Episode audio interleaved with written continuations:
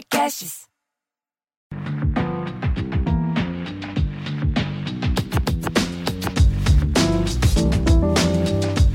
Olá, estamos de volta para mais um episódio aqui do podcast Afrofuturo. Eu sou Morena Mariá e aqui nesse espaço a gente conversa sobre afrofuturismo, história e cultura africana.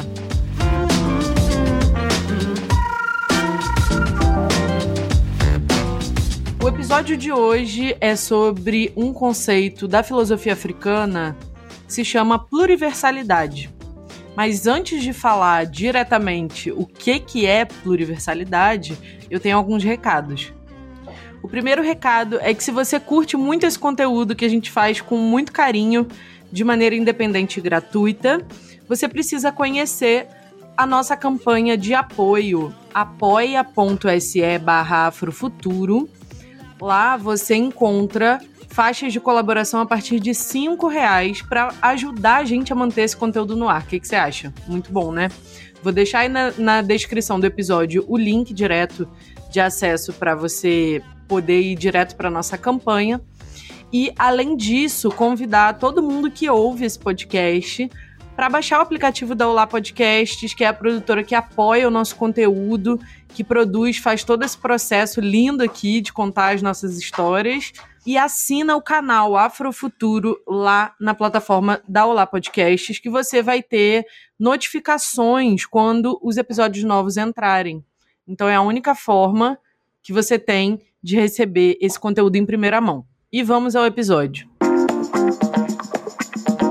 Bom, antes de falar e de entrar especificamente no conceito de pluriversalidade, eu preciso dar para você o contexto onde surge esse termo, né?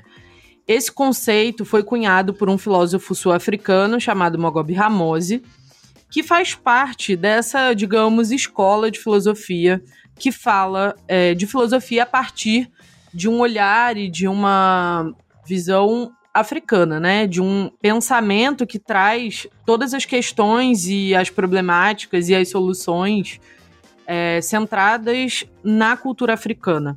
E o que o Ramose e outros filósofos vão argumentar é que em qualquer lugar onde exista um ser humano, onde exista a humanidade, existe experiência, né? As pessoas estão aí, estão vivendo, e a partir disso, essas pessoas vão adquirindo sabedoria, né? A partir dessa vivência, dessa experiência, as pessoas começam a acumular essa sabedoria.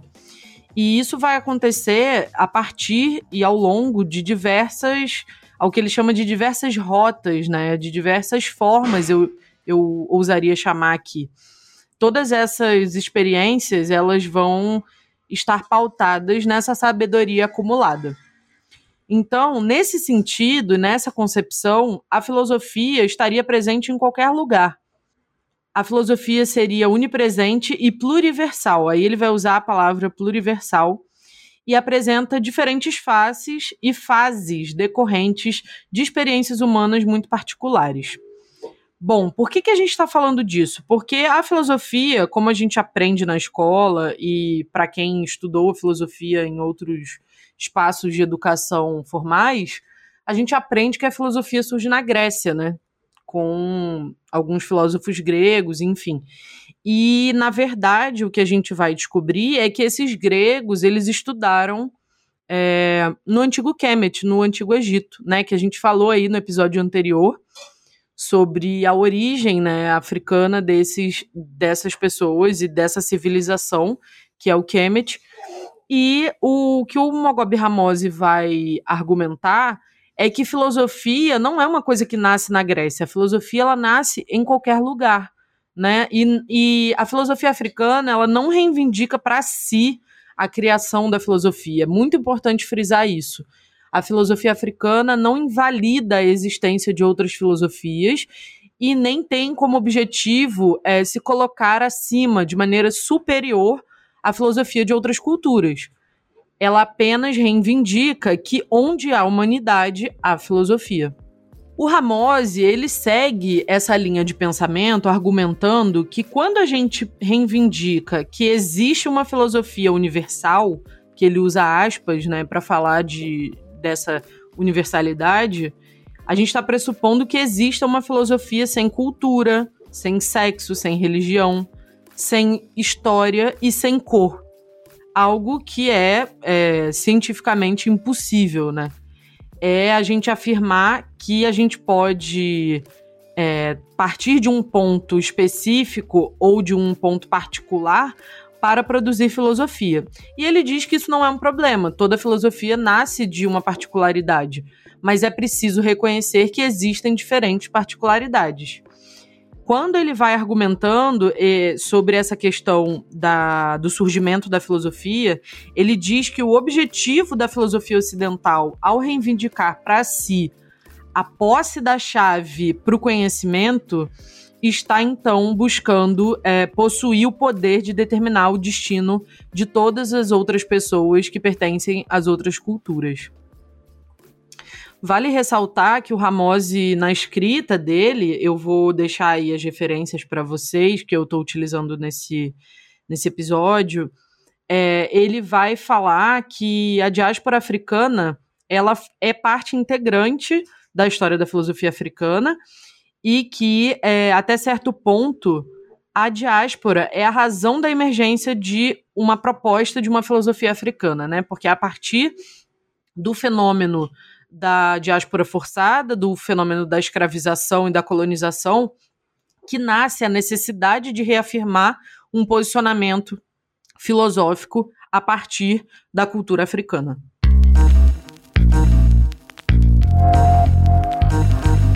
ele vai continuar falando que para que você possa exercer, né, fazer e estudar filosofia, é, considerando a particularidade, é preciso também ter a disposição de reconhecer as demais filosofias e, na verdade, de se engajar no diálogo com essas demais filosofias. Não basta você simplesmente reconhecer a sua particularidade e negar a existência de outras filosofias, né? De outras formas de ser. E aí eu acho importante também, eu devia ter falado isso no início, mas vou pontuar isso aqui, que a filosofia ela trata de uma questão muito muito abstrata, né? Mas também de certa forma ancorada é, na cultura e na existência material das pessoas, né? Mas a filosofia ela nada mais é do que o exercício de se pensar, de pensar a si mesmo, de pensar o ser, né? De produzir conhecimento sobre a sua própria existência, né? Então, quando ele vai falando que para você exercer a filosofia, você precisa reconhecer os pontos de vista que são divergentes do seu, o que ele tá, o que ele tá dizendo é que esse reconhecimento dessa existência não é uma questão de gentileza, não é uma cortesia, como ele chama, né? É a própria realização filosófica de um caráter da, de, desse ser, né, desse movimento do ser que é pluriversal e que acontece de pontos é, particulares variados, né? Cada pessoa, mesmo dentro de uma mesma cultura, cada pessoa é um ponto de vista diferente. Então, o que ele vai argumentar é que nesse processo de reconhecer a sua própria particularidade, é preciso também reconhecer e através desse reconhecimento das outras, das outras filosofias é que se realiza aí um propósito filosófico, né? E bom, por que, que ele está falando dessa importância do reconhecimento dessa, dessa existência dessas outras filosofias, né? Desse compromisso é, científico e, e até mesmo moral, né? De, desse reconhecimento. Porque quando a gente pensa a natureza do ser, a, natu a natureza como um todo, né? A natureza como uma dimensão concreta, ela é diversa dentro de si, né? É, existe uma pluralidade muito grande. Se a gente for olhar as espécies de animais, as espécies de vegetais, e até mesmo a, a constituição física dos seres humanos é bastante diversa. É, sem essa diversidade, a vida não existe, né? Faz parte da natureza essa pluralidade, essa diversidade. Então, é necessário para a filosofia, né, para que essa filosofia seja honesta, eu que estou usando essa palavra, né, mas que esse exercício de pensar a si mesmo seja um exercício conectado com o todo, quando você reconhece que além do seu ponto de vista existem outros, né? O professor Renato Nogueira, que é um filósofo afro-brasileiro muito importante, que é uma referência que eu já usei em diversos episódios aqui, ele vai argumentar que esse conceito de universo ele surge e ele cabe na ciência moderna, né? Ele surge é, com esse advento da ciência moderna no Ocidente e que tem como como paradigma essa ideia de que no cosmos, né, existe um centro. Então seria uma uma, um centro unitário desse cosmos e que ao redor desse centro haveria supostamente é, tudo que está em volta desse centro seria periferia. Então, é, esse discurso, né, de que o universo ele tem um centro, ele já foi derrubado em diversas outras é, áreas de conhecimento. Eu que sou aí uma nerd que adora ler e estudar um pouco sobre física, é, a física já derrubou esse argumento de que o universo ele teria início ou fim, né? E já faz muito tempo isso. Então a gente sabe que o cosmos ele não tem em cima e embaixo, não tem centro, não tem nada disso, né? O cosmos é infinito. Então não existe esse centro. Esse centro ele é uma uma falsificação ideológica da filosofia ocidental que vai propor que essa filosofia esse exercício de pensar assim nasce na Grécia e que tudo que nasce em torno disso seria uma filosofia, seriam filosofias periféricas ou nem são consideradas filosofias. O professor Renato Nogueira ele também vai argumentar que a pluriversalidade é o reconhecimento da validade de todas as perspectivas, né? E aponta diretamente para o erro que é a gente privilegiar um ponto de vista em detrimento dos demais.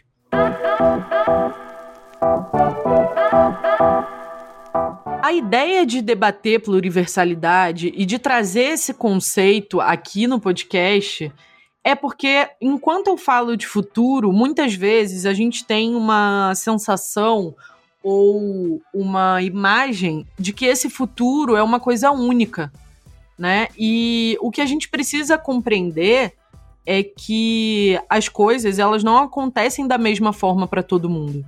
Então, se a gente está falando de um futuro para a sociedade ocidental, né, para a civilização ocidental, a gente necessariamente está falando da morte do futuro de outras culturas. Porque a cultura ocidental, ela se constrói e se mantém, se alimenta né, da destruição de outras culturas.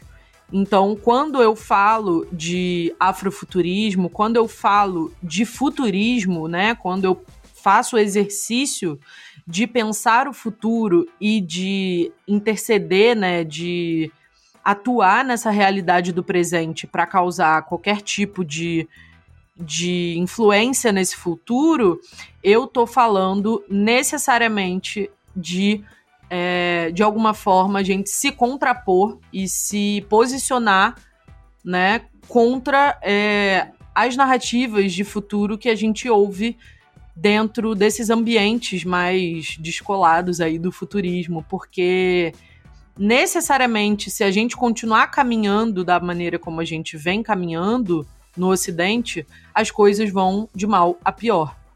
Então, é necessário que a gente entenda que precisa haver um enfrentamento, tanto no campo ideológico, né, no campo das ideias, quanto também nos espectros políticos, né, em, outros, em outras discussões mais práticas, porque a gente, o que a gente se depara de fato é com um panorama que considera um futuro como único para todo mundo. E quando a gente está falando é, de existência, né, de modos de ser, a gente necessariamente está falando de defender modos de ser que estão sob ataque e que estão sendo destruídos aí, é, e não é desde hoje, né? A pluriversalidade, para mim, ela é muito importante nessa discussão sobre o futuro, porque, para mim, o futuro não é uma coisa única. Existem muitos futuros possíveis e muitos futuros se construindo no presente, né? Que, como eu já falei aí, para quem já ouviu o episódio de Sentidos Africanos do Tempo, é, o tempo ele acontece de uma forma bastante peculiar na cultura africana. E se a gente pensar que o nosso futuro está contido dentro do nosso presente, a gente consegue aí alterar vários estados de coisa a partir das ideias da filosofia africana. Eu convido vocês a conhecerem mais, um pouco mais sobre esse assunto. E acho que por hoje é só. A nossa, a nossa conversa por hoje foi essa. E vamos à dica Afrofuturo do dia. E a dica Afrofuturo de hoje é o livro Filosofias Africanas, uma introdução, do nosso grandíssimo ancestral vivo Ney Lopes, em colaboração com o historiador Luiz Antônio Simas. Nesse livro, eles vão abordar um pouco das categorias e de alguns, algumas ideias importantes para a gente falar de filosofias africanas. Esse livro é da editora Civilização Brasileira. Eu tô lendo ele ainda, não concluí, mas eu já curti muito e recomendo que vocês conheçam o livro. Tá aí à venda nas principais livrarias e tem uma abordagem bastante acessível, uma linguagem bastante interessante e para quem não conhece nada de filosofia africana, pode ser um bom lugar por onde começar. Então é isso, por hoje é só. Espero que você tenha gostado desse episódio e busca aí na nos outros episódios para você ouvir. A gente já falou também de afrocentricidade, já falou de uma série de outros assuntos. E a gente está sempre trazendo esses temas é, mais teóricos, né, mais interessantes de discutir.